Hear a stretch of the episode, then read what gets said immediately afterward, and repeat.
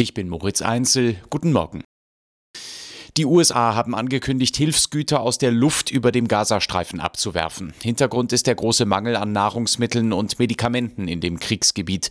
US-Präsident Biden sagte, man werde sich in den kommenden Tagen mit Jordanien und anderen zusammentun und Hilfsgüter abwerfen. Unterdessen verklagt Nicaragua Deutschland vor dem höchsten UN-Gericht. Das Land wirft Deutschland wegen der Unterstützung Israels Beihilfe zum Völkermord im Gazastreifen vor. Bundeskanzler Scholz hat die Trauerbekundungen für den Kreml-Kritiker Alexei Nawalny gewürdigt, der Mitte Februar im russischen Straflager gestorben war. Die Teilnehmer der Trauerfeierlichkeiten seien ein großes Risiko eingegangen für die Freiheit, erklärte Scholz auf der Plattform X. Trotz Warnungen der russischen Behörden waren tausende Menschen in Moskau zusammengekommen, um Nawalny die letzte Ehre zu erweisen. Landesweit wurden laut Bürgerrechtlern mindestens 128 Menschen bei Trauerkundgebungen festgenommen.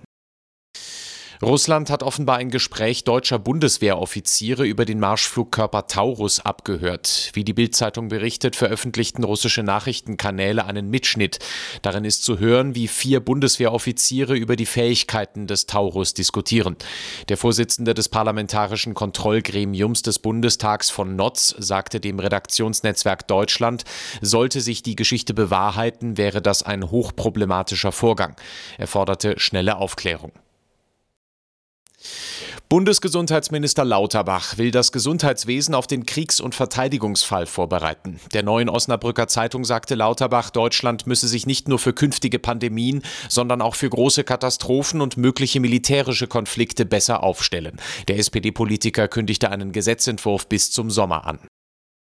Es war nur ein kurzer Hoffnungsschimmer. Die Fußballer des FC Bayern haben in der Bundesliga nach dem Sieg gegen RB Leipzig erneut gepatzt. Beim SC Freiburg kamen die Münchner nicht über ein 2 zu 2 hinaus.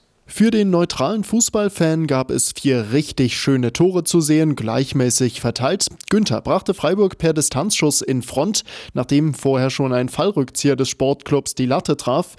Tels Schlenzer und Musialas Solotor brachten den Bayern dann die Wende.